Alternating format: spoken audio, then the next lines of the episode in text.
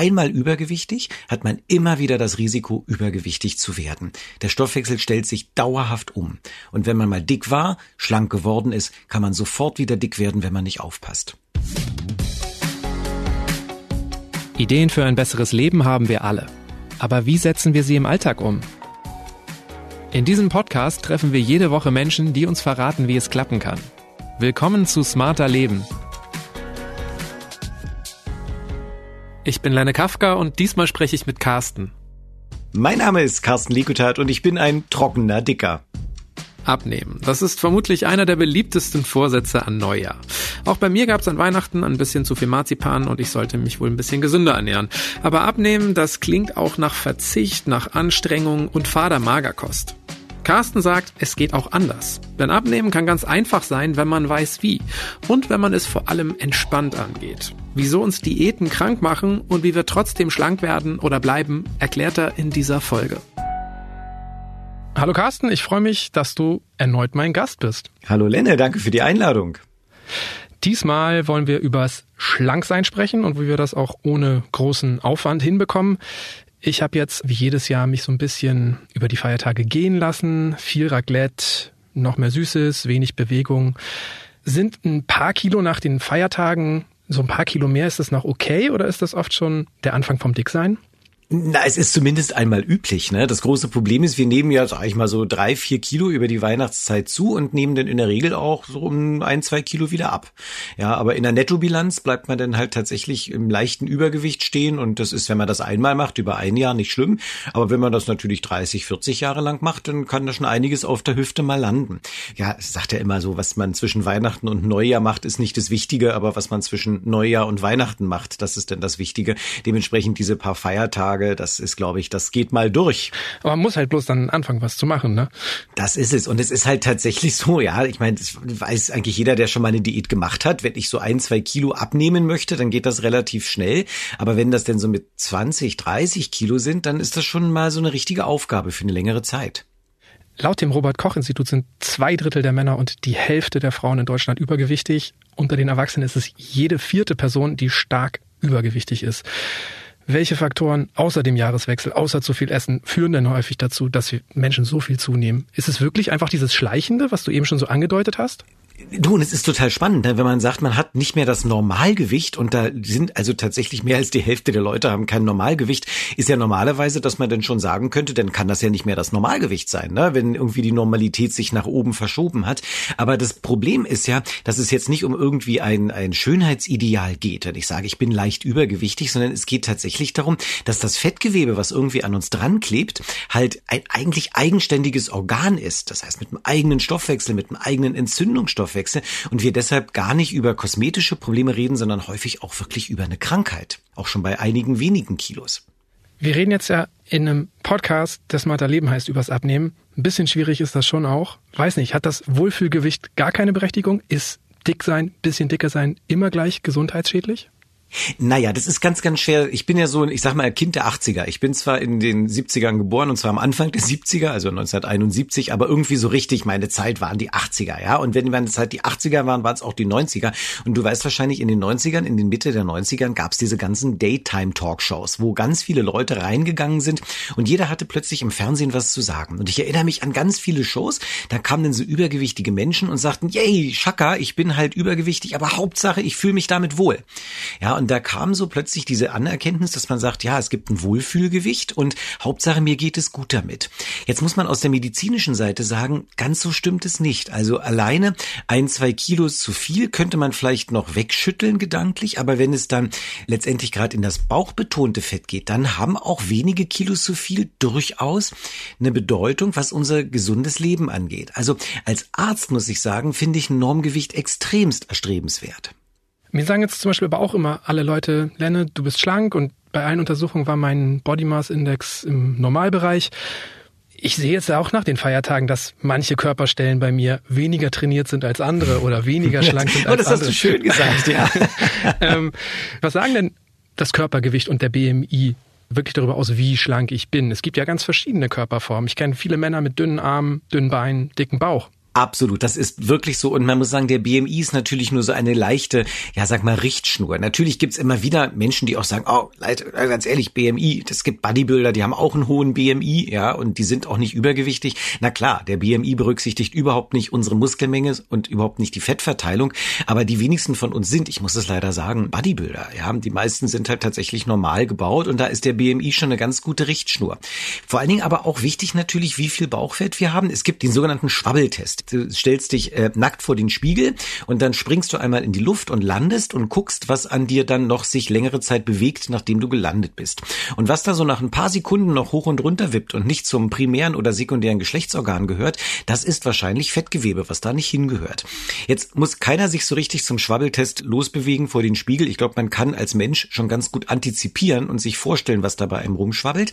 Aber das ist tatsächlich etwas, wenn man sehr lange noch nachbebt nach dem Springen, hat man zu viel Fettgewebe draußen dran. Habe ich gerade richtig vernommen, dass du gesagt hast, Bauchfett ist besonders problematisch? Richtig, das Bauchfett ist besonders problematisch. Fettgewebe ist ein Organ bei uns, was Entzündungsmediatoren baut und was auch Hormone produziert.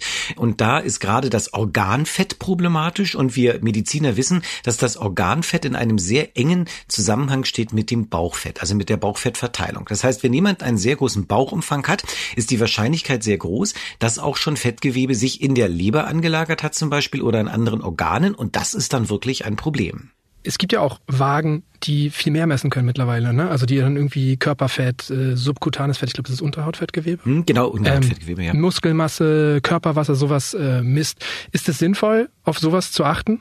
Ich finde, eine Waage ist generell sinnvoll und eine Waage, die noch ein paar mehr Informationen gibt als nur irgendwie die Kilogramms, die wir auf die Erdoberfläche bringen, macht auch total viel Sinn. Das große Problem ist ja generell, wenn ich sage, ich möchte ein bisschen abnehmen, dann machen viele Leute Folgendes, die kaufen sich irgendwas zu essen, gucken auf die Schachtel rauf, wie viel Energie ist denn drauf, also wie viel Kilokalorien hat das und sagen, okay, ich zähle jetzt die Kilokalorien und pass auf, dass ich ja irgendwie weniger esse, als ich verbrauche. Das ist eine sehr, sehr schlaue Idee, damit kann man gut abnehmen, völlig klar. Wenn ich weniger esse, als ich verbrauche, ist das top. Aber woher weiß ich, was ich verbrauche? Und vor allen Dingen, woher weiß ich denn, was ich esse? Denn das, was auf der Packung draufsteht, ist nicht unbedingt das, was auch bei mir ankommt. Ich sag mal so, 500 Kilokalorien Nüsse haben eine ganz andere Bedeutung als 500 Kilokalorien Vanilleeis. Das Vanilleeis geht ziemlich klar relativ schnell in meinen Blutstrom rein und wird sich gut anlagern. Die Nüsse werden überhaupt nicht 100% aufgenommen. Das sind Ballaststoffe, die werden nicht vernünftig vom Darm aufgenommen. Da gehen bei 500 Kilokalorien Nüsse, die ich esse, keinesfalls 500 Kilokalorien bei mir auf die Hüfte.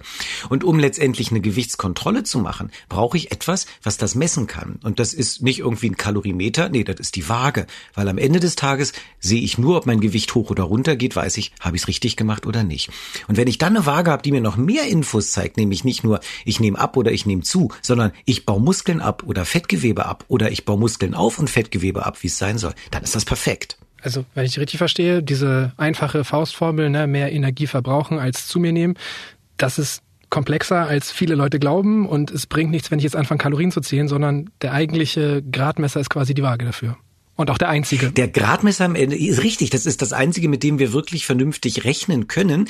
Das ist halt eine Blackbox. Wir wissen nicht, was wir aufnehmen und wir wissen nicht, was wir verbrennen. Und das große Problem ist, es gab beispielsweise eine Studie. Da hat ein Professor geschaut, was ist denn, wenn ich meinen Probanden eine Handvoll Gummibärchen zum Essen gebe? Und schau mal, was passiert denn da mit dem Zucker? Und dann sieht man klar, Gummibärchen, ja, direkt aus der Hölle, Zucker schießt nach oben.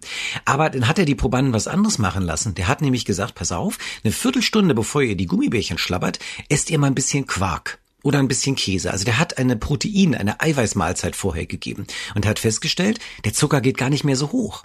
Das heißt, wenn ich vor einer kohlenhydratreichen Mahlzeit ein Eiweiß zu mir nehme, wird die kohlenhydratreiche Mahlzeit nicht mehr so aufgenommen, als würde ich das Eiweiß nicht gegessen habe.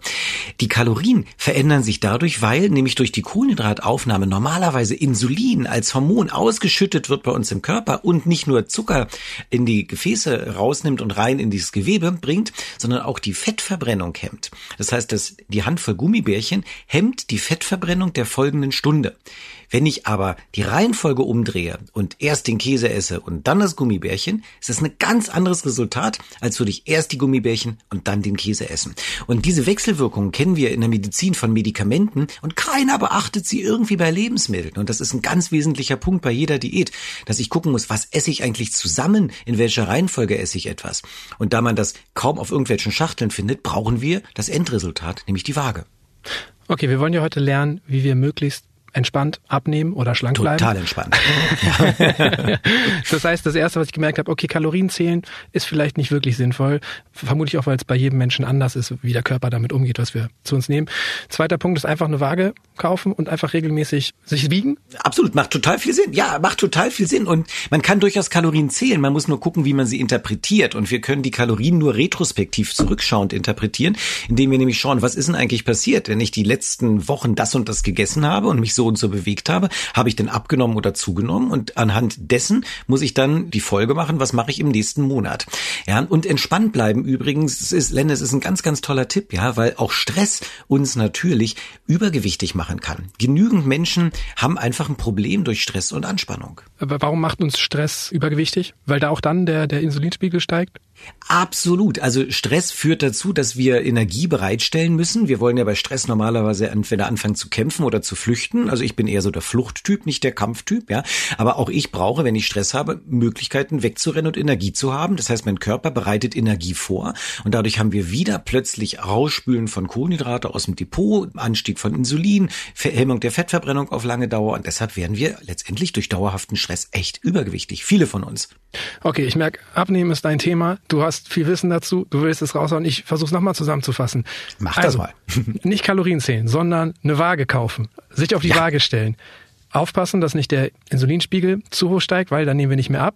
Und das heißt, auch darauf achten, in welcher Reihenfolge wir essen. Das war der nächste Punkt, den ich noch neu gelernt habe von dir. Mhm. Du hast selber mal 23 Kilo abgenommen, ist nicht wenig. Nee, das ist nicht wenig. Vor allen Dingen habe ich davor ja 23 Kilo zugenommen und das war auch nicht wenig. Ja. Dazu muss man wissen, ich bin 1,71 Meter groß, also ich bin auch nicht der längste Mensch auf dem Planeten hier und hatte plötzlich ungefähr 90 Kilo gewogen. Und dieses plötzlich, das wird jeder, der mal Übergewicht hatte oder hat, merken, das ist ganz schnell passiert. Ja. Von einem auf den anderen Tag war ich plötzlich übergewichtig, ich habe es gar nicht gemerkt. Ja.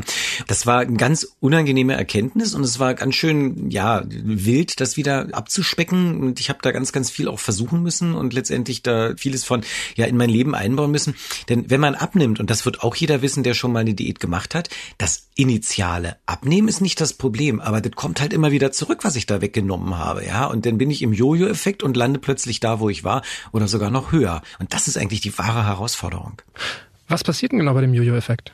Der Körper versucht ja gegenzusteuern. Das heißt, die wichtigste Aufgabe für uns ist Überleben und möglichst auch in Zeiten, wo wir wenig Nahrung haben, zu überlegen. Und deshalb müssen wir das zurücklegen. Ne? Und wenn wir heute viel Nahrung haben, packen wir es einfach als Speicher bei uns ran. Der Jojo-Effekt, das führt dazu, dass in diesem Moment, wo ich einfach anfange abzunehmen, versucht der Körper gegenzugehen und wird den Stoffwechsel grundlegend verändern. Das passiert immer, wenn ich abnehme, wird der Stoffwechsel grundlegend verändert. Was hilft dagegen?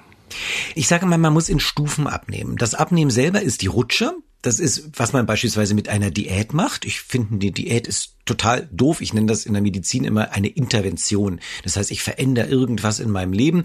Beispielsweise werde ich Veganer oder ich mache FDH, also frisst die Hälfte oder SED, sauf ein Drittel oder was auch immer man so machen kann, um abzunehmen. Aber das ist eine kurze Intervention und das Ganze muss auch nur über einen bestimmten Zeitraum sein. Dann nehme ich ab und dann kommt eine längere Plateauphase und da halte ich das. Und da muss ich irgendwie ein neues Verhalten in mein Leben eingeführt haben, mit dem ich aber glücklich sein muss.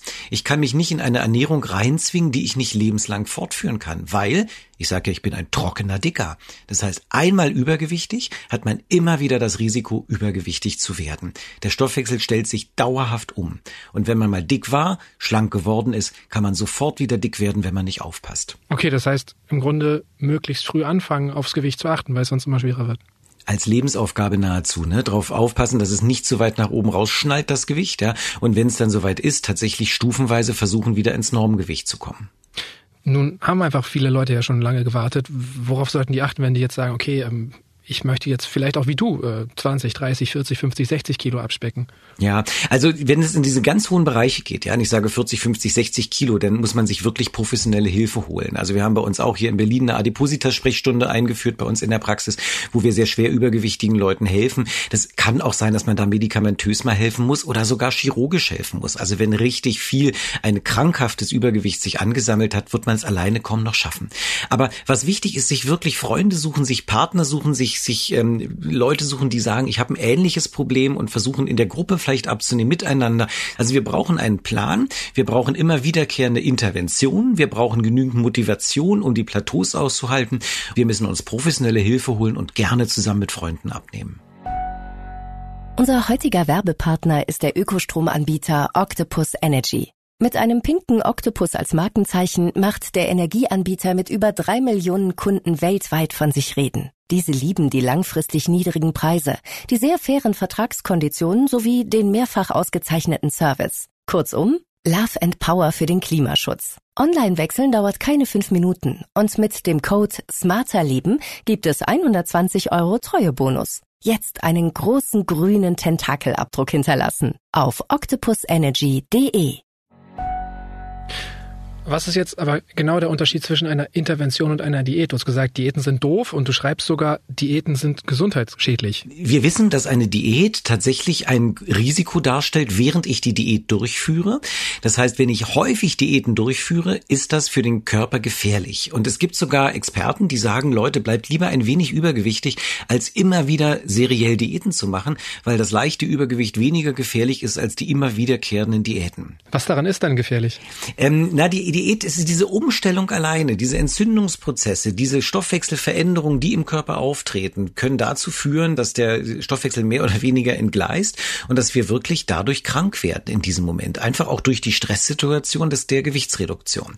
Ich denke allerdings, dass auch ein mittleres Übergewicht, was man über längere Zeit mit sich rumträgt, ebenfalls gefährlich ist. Deshalb sage ich, eine Diät im herkömmlichen Sinne mit ich beginne damit, höre auf und nehme wieder zu. Das ist etwas, was man sein lassen sollte. Die Interventionen, dass ich etwas ändere und weiß, mit einem Ziel auf einem Plateau zu landen und das dann durch eine Veränderung des dauerhaften Lebensstils, das ist nicht die Diät, ne? das ist eine Intervention, etwas, was ich einführe und danach bleibe ich als veränderter Mensch zurück. Und das muss aber etwas sein, womit ich mich echt wohlfühle, dauerhaft. Also eine Intervention könnte auch sein, ich esse jetzt abends keine Kohlenhydrate mehr. Zum Beispiel, das ist eine Intervention. Wenn ich sage, ich mache sie, um etwas abzunehmen, dann muss ich das auch nicht dauerhaft machen. Aber ich könnte natürlich auch sagen, ey, äh, abends keine Kohlenhydrate essen oder hier so Intervallfasten ist mein Ding. Das finde ich total toll. Ich kann aufs Abendessen generell verzichten und mache beispielsweise zweimal in einer Woche Dinner Canceling, ja, und lasse einfach das Abendbrot weg. Dann ist das schon Lifestyle. Und wenn ich mich damit wohlfühle und das mir hilft, dauerhaft eine Gewichtskontrolle zu haben, dann kann ich das in mein Leben übernehmen und dauerhaft mit einführen. Was bringt denn genau diese angesprochenen Interventionen? Also zum Beispiel abends Kohlenhydrate weglassen. Ist das sinnvoll? Ja, kommt drauf an. Also erstmal, wenn ich etwas weglasse, habe ich schon mal weniger Aufnahme. Das ist natürlich schon mal toll. Bei dem abendlichen Weglassen von Kohlenhydraten gibt es einen kleinen zusätzlichen Effekt, nämlich ich habe denn durch dieses Weglassen in der Frühschlafphase, wenn ich mich ins Bett gelegt habe, einen bisschen vermehrten Auswurf von Wachstumshormonen. Und Wachstumshormone führen dazu, dass die Fettverbrennung steigt und der Muskelaufbau ebenfalls steigt. Also das heißt, ich habe ein bisschen mehr Muskelaufbau und ein bisschen mehr Fettverbrennung. Aber das ist ein Effekt, der ist relativ gering gering auf den gesamten Menschen gesehen. Das ist so ein kleiner zusätzlicher Tweak, den man in seinem Leben noch einführt. Letztendlich ist es so, man muss gucken, wenn ich etwas weglasse und beispielsweise einfach Kalorien einspare, wo fällt es mir denn am leichtesten? Einige Menschen sagen, ich brauche einfach kein Frühstück. Andere sagen wegen, ich brauche kein Abendbrot. Ja, da kann man sehr individuell einfach mal in sich reinspüren, was man am liebsten weglässt. Wenn man, Entschuldigung, Intervallfasten noch macht, ja, dann hat man natürlich noch einen zusätzlichen Effekt der Autophagie, das heißt einen zusätzlichen gesundheitsfördernden Effekt. Selbstheilungsprozesse sind das, ne? Selbstheilungsprozesse, genau.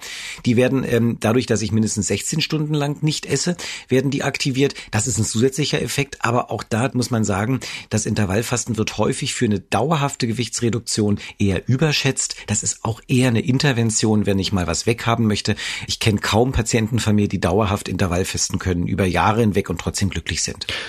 Aber wenn ich jetzt 16 Stunden nichts esse, dann steigt ja auch der Insulinspiegel wieder nicht, oder? Das ist richtig. Genau, wenn du 16 Stunden nichts isst, steigt der Insulinspiegel nicht. Eine wunderbare Zeit und in den acht Stunden isst du und machst sozusagen leichtes Bingen. Dann hast du da deine ganze Insulinkatastrophe auf den acht Stunden und das ist schon eine gute Geschichte. Aber es hält halt wirklich nicht jeder aus und es passt auch nicht immer in jedermanns Leben rein, 16 Stunden nicht zu essen. Wobei man meistens acht davon ja eh schläft.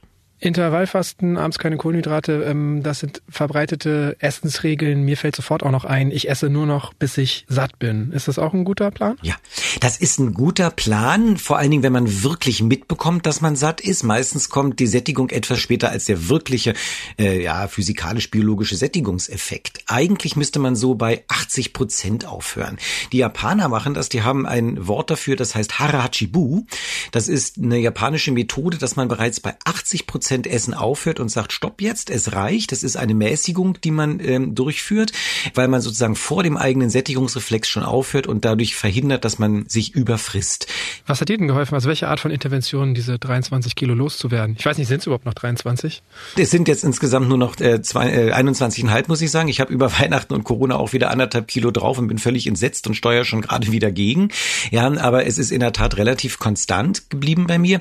Ähm, ja, das erste war, ich habe mal geschaut, was tut mir eigentlich nicht gut, was macht bei mir Fressanfälle. Ähm, es war sehr viel in meiner Praxis einfach, wo ich gesagt habe, da ist viel Süßkram dabei gewesen, viel falsches Essen. Ich habe auch sehr, sehr gern Nuss-Nougat-Creme morgens gegessen, das habe ich weggelassen. Süße Getränke habe ich komplett rausgestoppt, habe langsam ähm, Bewegung reingeführt in mein Leben, habe angefangen regelmäßig zu laufen, zu joggen, habe nacheinander verschiedene Lebensmittel ausgetauscht, geschaut, ähm, ja und letztendlich Harachibu. Klingt dann auch gar nicht mal so faul, ne? Dein Buch heißt Schlank sein für Faule. Ja. Ist auch wieder ein bisschen Etikettenschwindel, oder? Es ist halt so, man muss halt nicht alles machen, sondern man muss das machen, was einem Spaß macht und was wirklich auch etwas bringt. In dem Moment, also ich sage mal, Leute, wenn ihr in ein Fitnessstudio geht, ja, und ihr schwingt da die Hanteln, dann ist das in diesem Moment des Hantelschwingens anstrengend, führt uns aber dazu, dass wir im Alltag die Einkaufstaschen besser tragen können. Also wir schwingen ja nicht Hanteln, um im Alltag besser Hanteln zu schwingen. Ja. Aber dieser leichte Aufwand oder vermehrte Aufwand im Fitnessstudio führt dazu, dass ich dann im Alltag weniger mich anstrengen muss. Und so ist das letztendlich auch bei Schlangen für Faule, diesem ganzen Prinzip. Ich muss das raussuchen, mit dem ich gut leben kann, ähm, damit ich dann im Alltag mich entspannen kann und tatsächlich fast wieder normal leben kann, trotzdem normalgewichtig sein. Also ein kleiner mentaler Kraftakt wird es sein, aber letztendlich geht es darum, einen gesunden Lebensstil zu finden, der zu einem passt. So ist es. Wenn wir bei gesundem Lebensstil auch an gesunde Ernährung denken, empfiehlst du in deinem Buch die Dash-Diät. Das klingt erstmal irritierend, weil Diät ist aber eigentlich auch eher so eine Ernährungsform. Du würdest jetzt wahrscheinlich da von einer Intervention auch sprechen, wenn man anfängt, sich so zu ernähren. Kurz gefasst, im Grunde geht es um Fett- und cholesterinarme Ernährung, viel Gemüse, wenig Salz. Warum hältst du den Weg für gesünder als andere? Also ist das der aktuelle Stand der Forschung? Tatsächlich. Also die Dash-Diät ähm, ist ähm, klingt erstmal sehr modern, weil amerikanischer Name toll ähm, und heißt letztendlich Dash ist die Abkürzung für Dietary Approach to Stop Hypertension. Also ein diätetischer Ansatz, um Bluthochdruck zu stoppen. Und deshalb habe ich Diät auch erstmal drin gelassen, weil das ja Diet ist. Aber Diet im amerikanischen Sprachraum hat nichts mit der Diät zu tun in Deutschland. Diet ist eine Ernährungsform. Und wir wissen einfach, dass die Dash-Diät in der Lage ist, Blutdruck zu senken, dauerhaft und zwar ohne Medikamente. Und ist eine sehr sehr, sehr gesunde Ernährungsform, die auch viele andere Veränderungen im Körper macht und Biomarker dahingehend verändert, dass wir sehen, dass der Körper jünger wird. Und deshalb ist das eine sehr, sehr gute Art und Weise, nicht nur Bluthochdruck zu behandeln und ein bisschen Anti-Aging zu betreiben, sondern auch eine sehr, sehr gute Kalorienrestriktion zu machen und abzunehmen. Und letztendlich es ist, wissen wir, eine mediterrane Kost mit ein bisschen weniger Salz und ein bisschen gesünderen Fetten und etwas, was echt lecker ist und was man dauerhaft auch machen kann, damit wir uns auf dem Plateau bewegen. Nicht in der Intervention, Rutschphase, sondern im Plateau. Okay, gut, dass du jetzt gesündere Fette ansprichst, weil ich wollte gerade fragen, Fett ist ja nicht gleich Fett, ne? Oder? Also eigentlich ja. ist ja so ein bisschen dieses Verteufeln des Fetts, das hat ja eigentlich aufgehört, dachte ich. Das ist weg, ne? Esst Fett, Leute, ne? Das ist genau, was jetzt überall auch so gesagt wird. Das, also, es schwingt ja immer so, das Pendel schwingt über die Ernährungswissenschaft durch und momentan sind wir halt total gegen Zucker und total für Fette. Aber bei Fetten sind wir natürlich jetzt nicht irgendwie für so einen Schweineschmalztopf, wo wir reinfallen, sondern doch eher für die pflanzlichen Fette. Also sprich vor allen Dingen aus Samen, aus Sprossen kommt und natürlich aus dem Olivenöl oder aus anderen Pflanzenölen. Und da kann man eigentlich wenig mit falsch machen, weil Fett ist natürlich ein Energieträger, macht uns damit aber auch satt. Und gerade wenn ich im pflanzlichen Fettbereich bin, tue ich sogar meinen Cholesterinwerten etwas Gutes und gar nichts Schlechtes. Und das Zucker dick macht, weiß ich, seit ich Kind bin, aber Salz auch? naja, Salz macht uns nicht direkt dick, aber Salz macht uns hungrig. Also Salz ist ja schon etwas richtig Geiles, ne? Wenn man das isst, man hat richtig Lust auf mehr. Und wenn man einmal irgendwie zu so einem Fastfood-Burger geht und das isst und die Pommes sich reinhaut, weiß man gleich, man kann gar nicht mehr aufhören. Ja? Und das ist das große Problem. Salz macht natürlich mit dem Bluthochdruck ein Problem, deshalb in der Dash-Diät auch weniger. Aber Salz führt eigentlich dazu, dass ich mein Harahachibu gar nicht richtig machen kann, weil ich bei 80 Prozent nicht aufhöre, weil ich immer mehr davon will. Und deshalb macht es durchaus Sinn, Salz zu reduzieren, auch zur Gewichtskontrolle. Ich habe jetzt hier im Podcast auch schon häufiger über Ernährung gesprochen und dabei hat sich herausgestellt, dass eigentlich so ein Müsli mit Obst und Nüssen kein schlechter Start in den Tag ist.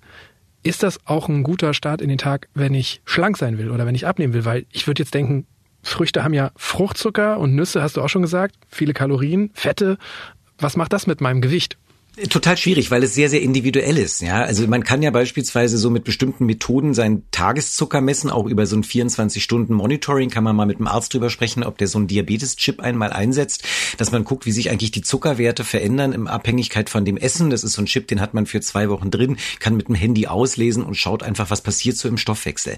Es ist so, dass natürlich Nüsse Kalorien haben und auch wenn ich ein Müsli habe, die hat Kalorien, ja, aber die werden halt nicht so aufgenommen, als würde ich ein Stück Sachertorte morgens essen. Und auch da muss man ganz ehrlich sagen, die Waage hilft, das Ganze einzuschätzen.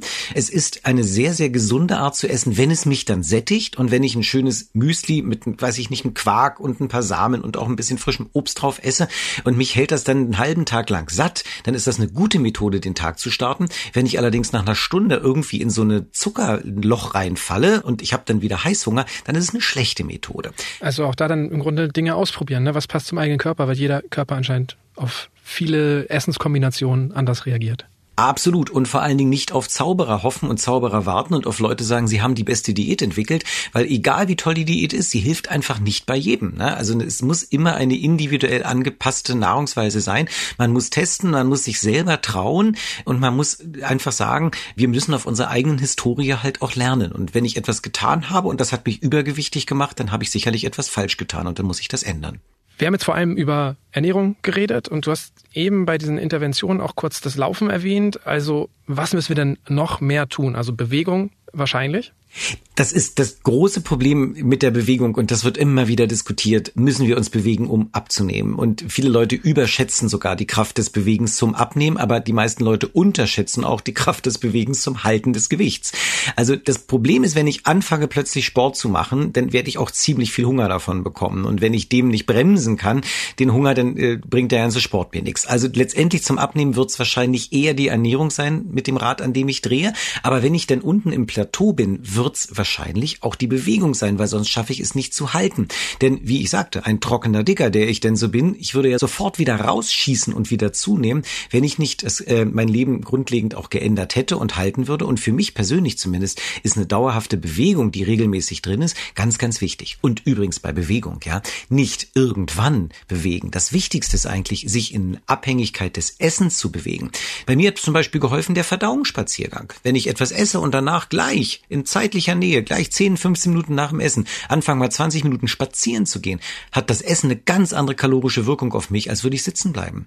Da sind einige Kilos nur wegen des Spaziergangs bei mir wirklich runtergepurzelt. Ernährung mit moderater Bewegung kombinieren. Moderater Bewegung in einem zeitlichen engen Zusammenhang mit der Zufuhr des Essens, damit gar nicht die Insulinkatastrophe im Körper überhaupt losgehen kann.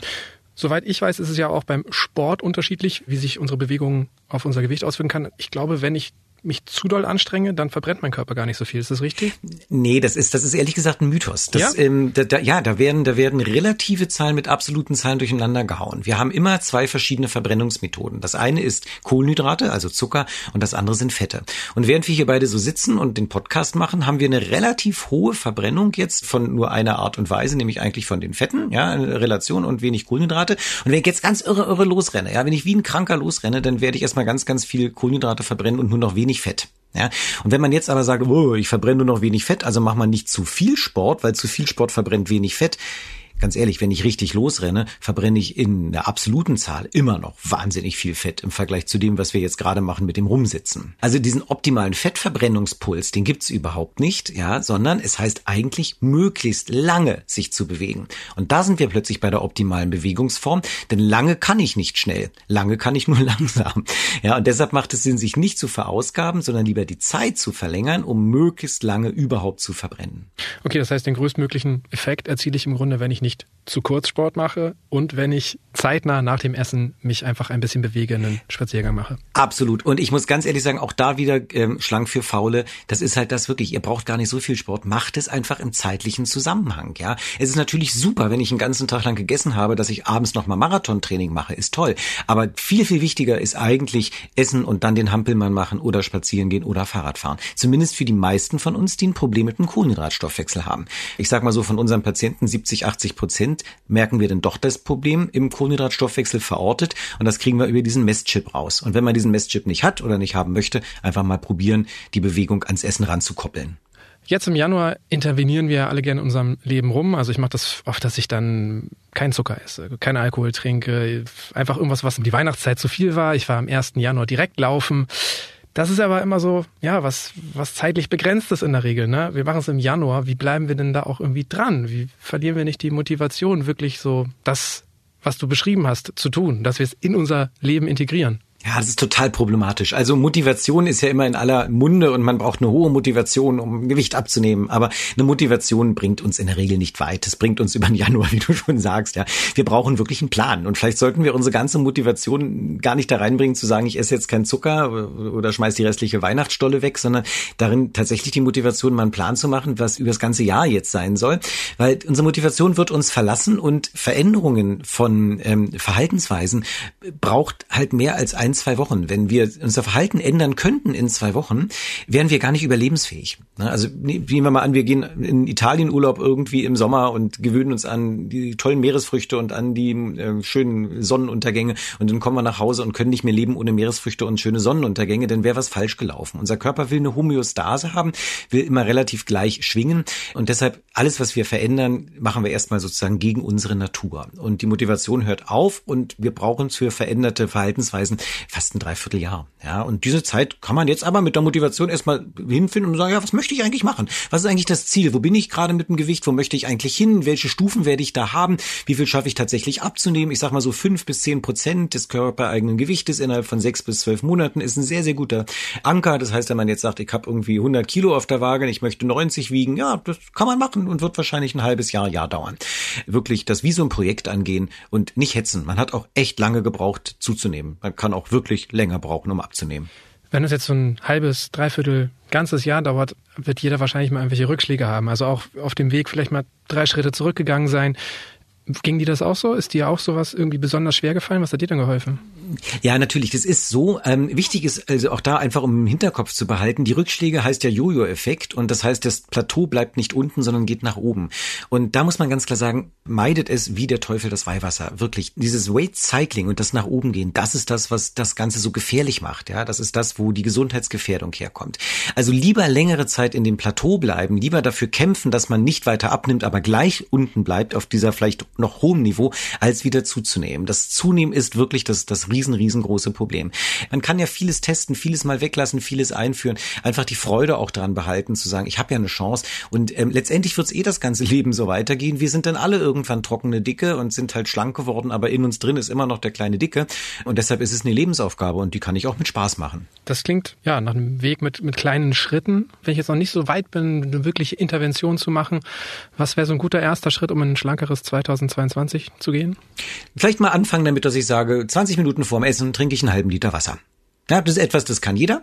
Statistisch gesehen, laut der Studie her, hat man dann am Ende des Jahres zweieinhalb Kilogramm Körpergewicht weniger auf der Waage. Weil wir einfach durch das Wasser, wir haben so ein Preloading, ja, haben dadurch schon eine Magendehnung, werden danach wahrscheinlich weniger essen, verwechseln auch nicht mehr Durst mit Hunger, was wir auch gerne mal machen. Wir haben Durst und denken, wir müssen jetzt irgendwie was trinken, aber in Wirklichkeit essen wir.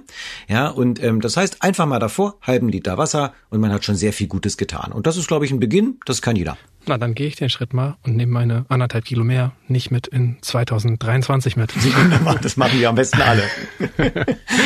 danke für deine Zeit, danke fürs Gespräch. Danke. Tschüssi.